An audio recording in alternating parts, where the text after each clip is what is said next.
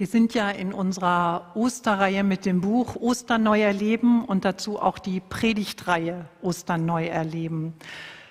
Dafür hat eine Gruppe, die das ausgearbeitet hat, Themen ausgesucht, die für uns Menschen von Bedeutung sind. Themen, bei denen wir Fragen haben, bei denen wir am Suchen sind.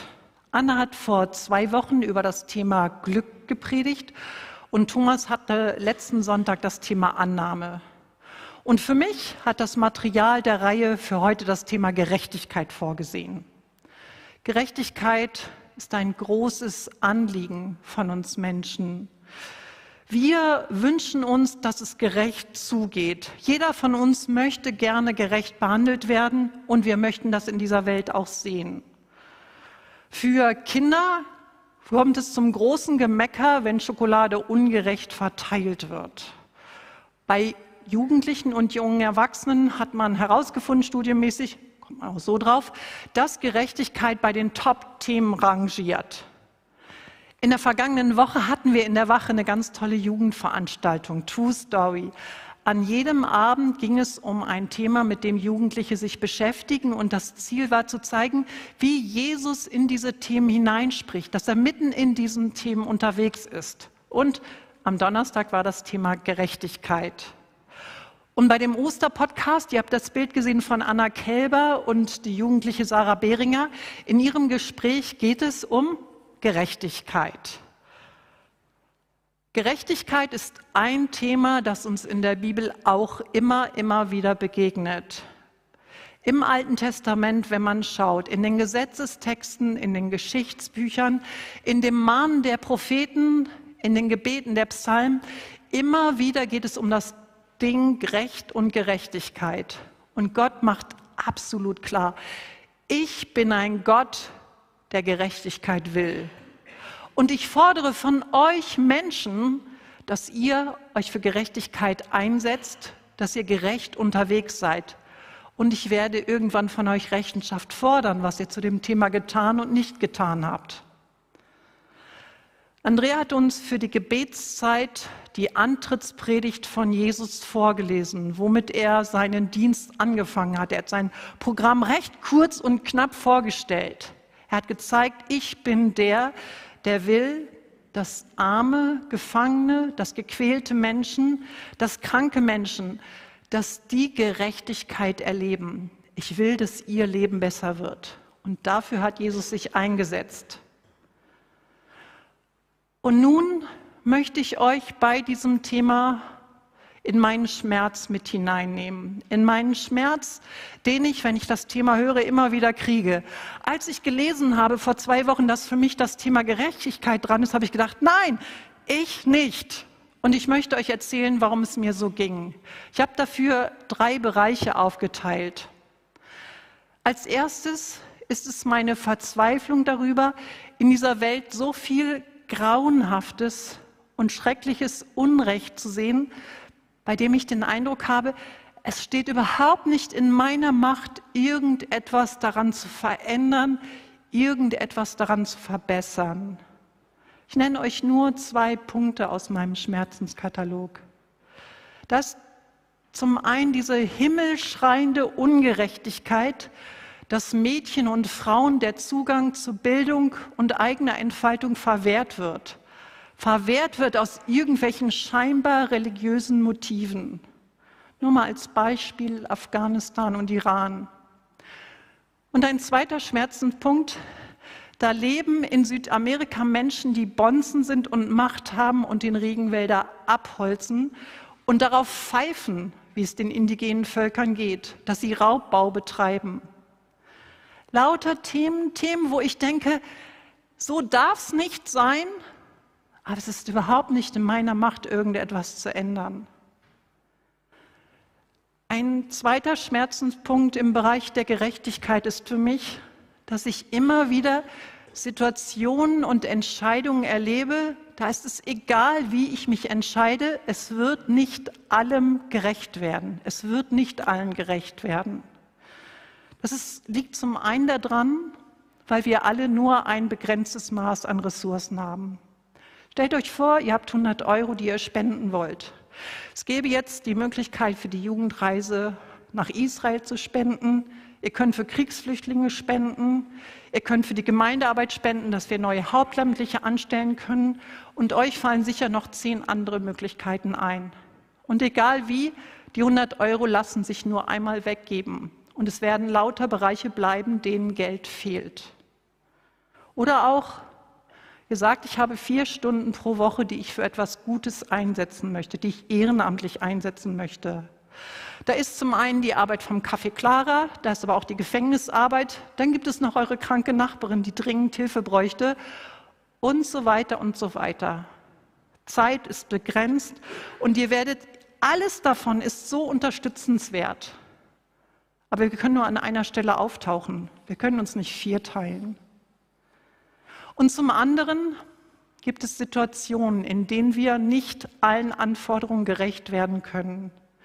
Wir haben es damit zu tun, dass man oftmals nicht sagen kann, es gibt ein Schwarz und es gibt ein Weiß, es gibt ein Richtig und es gibt ein Falsch, sondern es gibt ein sowohl als auch.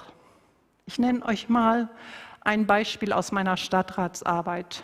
Im Wiley Nord, das ist ganz in der Nähe von uns beim Dietrich-Kino, soll ein neues Baugebiet entstehen. Und das ist großartig, weil wir so dringend Wohnungen für Familien brauchen. Wir brauchen so dringend bezahlbare Drei- und Vier-Zimmerwohnungen. Und gleichzeitig dort in der Ecke stehen schon große Wohnanlagen. Und da, wo das Baugebiet hin soll, ist eine wunderschöne parkähnliche Grünfläche mit ganz tollem Baumbewuchs. Dort spielen Kinder, da kann man seinen Nachbarn begegnen, da kann man ins Grüne schauen, da ist es wunderbar und es tut gut. So, wenn da jetzt also gebaut wird, dann bekommen endlich Familien mit zwei oder drei Kindern Wohnungen und gleichzeitig nimmt man Familien mit zwei oder drei Kindern die Grünfläche vor der Haustür. Was ist jetzt gerecht? Bauen oder nicht bauen? Anderes Beispiel. Ihr habt einen älteren Verwandten, einen älteren Menschen, der sieben Kilometer entfernt wohnt.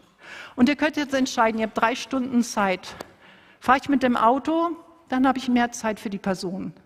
Fahre ich mit dem Fahrrad, dann tue ich mehr für meine Umwelt.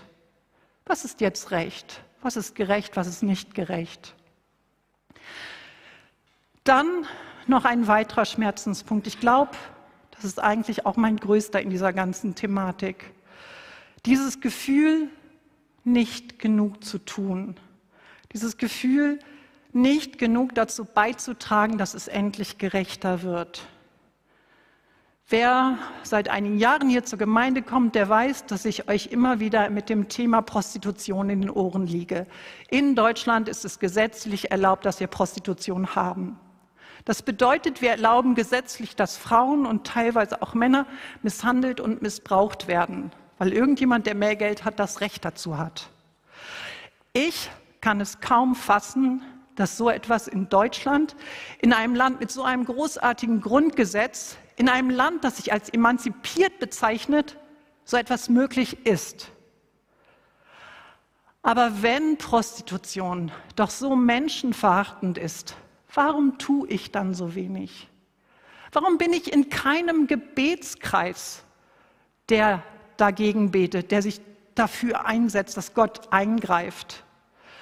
Warum sorge ich nicht dafür, dass regelmäßig ein Infostand auf dem Neu-Ulmer Markt steht, wo informiert wird, wie fair das nordische Modell ist und dass wir das dringend brauchen? Ich habe doch gesehen, was Menschen erreichen können, was Bernd Siegelkopf mit der Arche in Berlin erreicht hat, was Maria Prean für Kinder erreicht hat. Martin Luther King, Wilberforce, Mutter Teresa, die sich eingesetzt haben und die so viel bewegt haben. Und auch wenn ich kein Maria Prean Gen habe, weiß ich, dass ich mehr tun könnte. Aber ich krieg's nicht hin. Und ich bin damit konfrontiert, dass ich erlebe, dass ich an dem Punkt scheitere. Und das ist ein unendlicher Schmerz. Und wahrscheinlich kennen viele von euch diesen Schmerz über unser Scheitern. Da ist etwas, was uns wahnsinnig wichtig ist, was uns am Herzen liegt und wo wir Einfluss nehmen möchten, wo wir möchten, dass etwas besser, etwas heilvoller, etwas gerechter wird. Aber es gelingt uns nicht. Vielleicht ist es bei euch die Thematik, dass ihr sagt, eigentlich möchte ich viel liebevoller mit meinen Eltern umgehen. Ich möchte mehr Zeit in meine Kinder investieren. Ich möchte mich freundlicher und hilfreicher in Stresssituationen verhalten, damit es sich gut entwickelt und möchte nicht so cholerisch auftreten. Eigentlich möchte ich beim Einkaufen viel fairer die Ware entscheiden und mein Fahrrad viel häufiger benutzen als das Auto.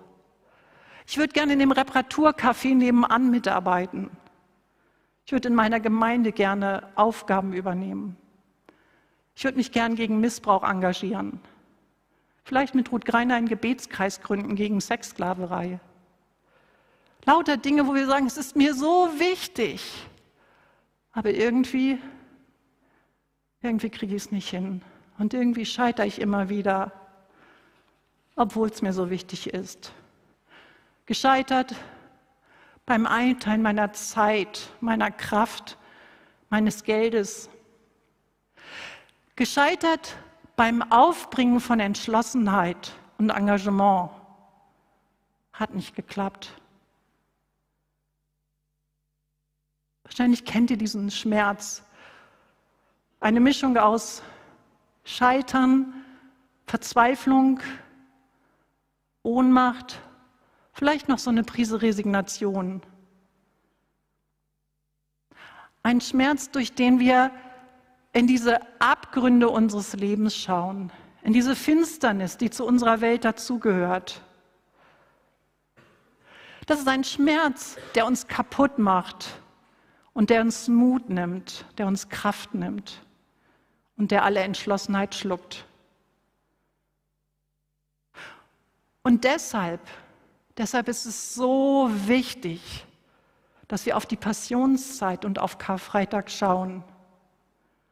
Die Passionszeit und Karfreitag ist durchdrungen von diesem Schmerz des Scheiterns, von dieser Verzweiflung. Da begegnen wir Menschen, die zu feige sind, die sich nicht getraut haben, die zu schwach waren, die lügen, um ihre Macht nicht zu verlieren, die verleugnen, weil sie Angst haben, die einen Freund verraten und ausliefern. Da sind Menschen, die verspotten, statt Mitleid zu haben.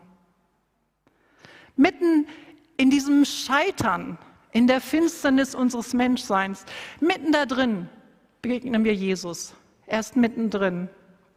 Jesus, der Sohn Gottes, der in diese Welt gekommen ist und im Garten Gethsemane die gesamte Verzweiflung gespürt hat. Verzweiflung darüber, dass seine Freunde nicht mal eine Stunde mit ihm wachen können. Verzweiflung darüber, dass er diesen Weg wirklich gehen muss. Und dann sein Schmerz, am Kreuz zu spüren, ich bin von Gott verlassen. Da ist Jesus, dieser Sohn Gottes, der am Kreuz gescheitert ist. Seine Mission gescheitert, verspottet, seine Freunde zum größten Teil abgehauen.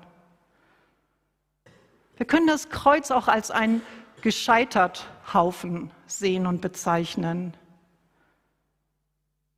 Und mitten hinein in dieses Scheitern, in diese Finsternis, mitten da hinein dürfen wir uns bewusst machen, dass Jesus diesen Weg gar nicht hätte erleiden müssen. Er hätte dieses Leid nicht erleiden müssen, sondern er ist freiwillig gegangen. Er hat den ganzen Dreck freiwillig auf sich genommen. Er hat aus freien Stücken entschieden, dass er diesen Weg geht, diesen grausamen Weg, diesen Weg des Scheiterns. Er ist den ganzen erbärmlichen Weg freiwillig bis zum bitteren Ende gegangen. Er ist nicht vorher abgebogen. Und warum hat er das getan? Warum ist er diesen Weg gegangen? Um uns zu erlösen.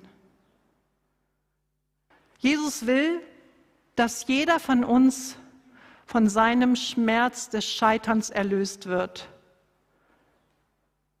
erlöst wird von diesem Schmerz, nicht genug getan zu haben, das Ziel nicht erreicht zu haben, nicht da gestanden zu haben, wo man eigentlich stehen wollte.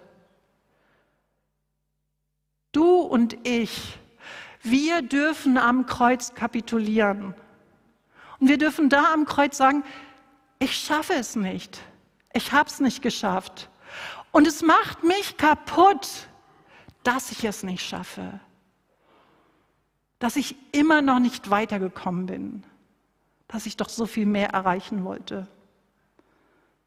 Und Jesus, da könnt ihr euch sicher sein, der schaut uns mit liebenden Augen an. Und er sieht unseren Schmerz und er sagt, es ist okay. Ich habe es für dich vollbracht. Es ist bereits vollbracht. Ich trage bereits hier am Kreuz dein Scheitern. Ich habe es auf mich genommen. Und du darfst loslassen. Lass es los und schau auf mich. Und das ist für mich der Punkt, an dem ich mir wünsche, dass ich eine Aussage Jesu, ein Bibelvers ganz tief in mein Herz einbrennt.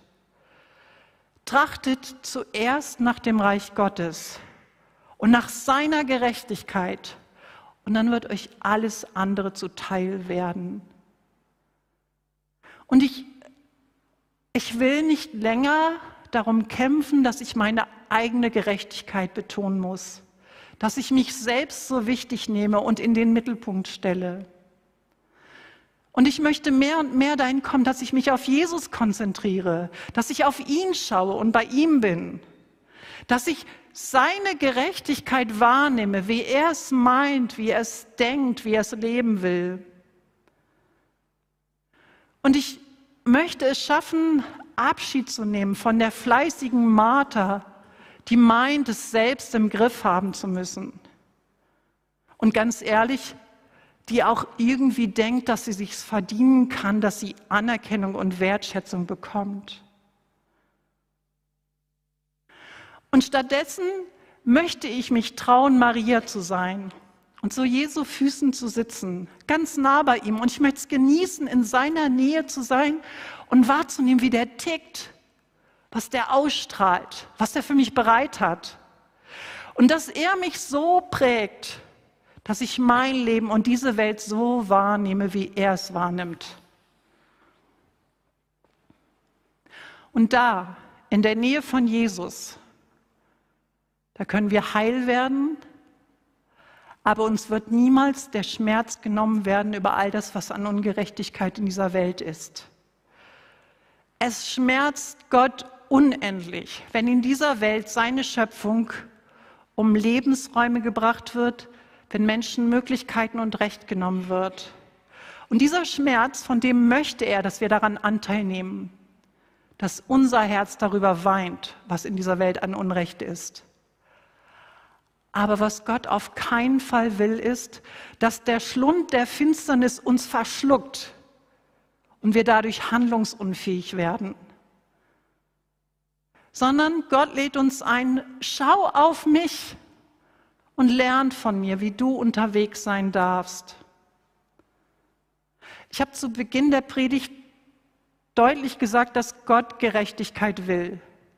Gott hat es ganz klar rübergebracht. Ich will Gerechtigkeit. Und jetzt lasst uns mal in den Blick nehmen, wie er dieses Ziel verfolgt. Gott ist der Schöpfer von Himmel und Erde. Er verfügt über sämtliche Ressourcen und Möglichkeiten. Für ihn ist alles möglich. Jetzt könnte man ja annehmen, wenn ihm Gerechtigkeit so wichtig ist, dass er alle seine Möglichkeiten zusammentut und mit einem Handstreich dafür sorgt, dass diese Welt gerecht ist. Wir schauen uns um und würden sagen, nee, so hat er es nicht gemacht. Stattdessen hat Gott sich seinen Heilsplan überlegt. Und sein Heilsplan ist komplett anders, als wir ihn machen würden. Gott hat eine ganz andere Strategie. Seine Ökonomie ist so komplett anders als unsere. Denn sein Heilsplan, er wählt sich den in die Jahre gekommenen Abraham aus und sagt, ich werde dich zu einem großen Volk machen und ich werde dich segnen. Und durch dich werden die Völker dieser Erde gesegnet werden. Jetzt können wir nicht gerade behaupten, dass Abraham nach dieser Berufung kometengleich aufgestiegen ist und für Recht und Gerechtigkeit gesorgt hat, sondern seine Lebensgeschichte war weiterhin begleitet von Höhen und Tiefen. Und seine Nachkommen, über die können wir das Gleiche sagen. Sie bestechen nicht durch Gradlinigkeit und Rechtschaffenheit. 500 Jahre gehen ins Land, und die Nachkommen Abrahams wurden von Gott aus Ägypten befreit.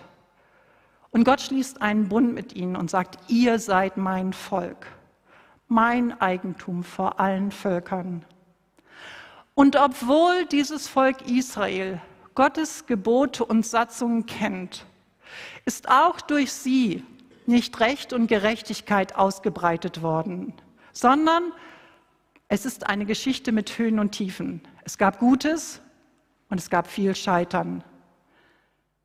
Und Gott, der lässt sich davon nicht beirren. Er bleibt in seinem Plan. Er lässt sich die Zeit. Denn zwischen der Zeit von König David und dem Kommen von Jesus Christus, unserem Retter, liegen ungefähr 1000 Jahre. Und wie kommt dieser Retter der Welt? Der, der kommen könnte mit einer Armee, mit Macht, der alles umkrempeln könnte, der kommt als hilfloses Kind in einem Stall. Und 30 Jahre fällt er nicht weiter auf, um dann für die letzten drei Jahre sich zwölf Freunde zu berufen, die auch nicht besonders hervorstechend sind, predigen, teilend mit ihnen durchs Land zu gehen und dann am Kreuz zu sterben. Gottes Heilsplan. Klar, die Auferstehung kam. Vor ungefähr 2000 Jahren begann die Geschichte seiner Kirchen und Gemeinden. Trotzdem kann man nicht gerade sagen, dass durch uns Christen und Christinnen sich unendlich viel Gerechtigkeit ausgebreitet hat.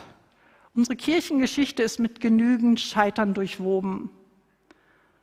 Auch unsere Geschichte, eine Geschichte voller Höhen und Tiefen. Wenn wir uns das vor Augen führen, das ist doch Wahnsinn. Es ist Wahnsinn, mit welchem Plan Gott unterwegs ist, auf was für einen Heilsweg er sich für diese Welt einlässt. Es ist so ein langsamer Weg mit so vielen Umwegen und Rückschritten. Gottes Ökonomie übersteigt mein Denken komplett. Doch wenn er so unterwegs sein kann und will, dann ist in seiner Geschichte auch Platz für mich mit meinem Scheitern und mit meinem es irgendwie nicht so hinzubekommen. Ich kann mich darauf verlassen und ihr könnt euch darauf verlassen, dass seine Treue und Liebe zu uns Menschen so unendlich groß ist, dass er niemals vorhat, uns unseren freien Willen zu nehmen. Und er wird uns niemals seine Meinung und seine Wege überbügeln. Er lässt uns Entscheidungsfreiheit. Und er sagt, ich rufe euch in die Verantwortung und ihr dürft Verantwortung übernehmen. Gott hat ein echtes Durchhaltevermögen, uns nicht zu entmündigen, sondern sagt, ich stehe zu dem, wie ich meine Schöpfung geschaffen habe. Und ich lasse euch euer Tempo. Gott beteiligt dich und mich an seinem Weg der Gerechtigkeit. Er nimmt uns mit in sein Boot. Und er traut uns etwas zu. Er traut uns zu, dass wir in dieser Geschichte etwas Gutes bewirken. Er traut uns zu, dass wir für seine Gerechtigkeit unterwegs sind. Und wir dürfen das in unserem Leben, in unseren Bereichen mit dem machen, was wir an Ressourcen haben, was wir an Fähigkeiten haben und mit dem, was wir an Schwächen haben.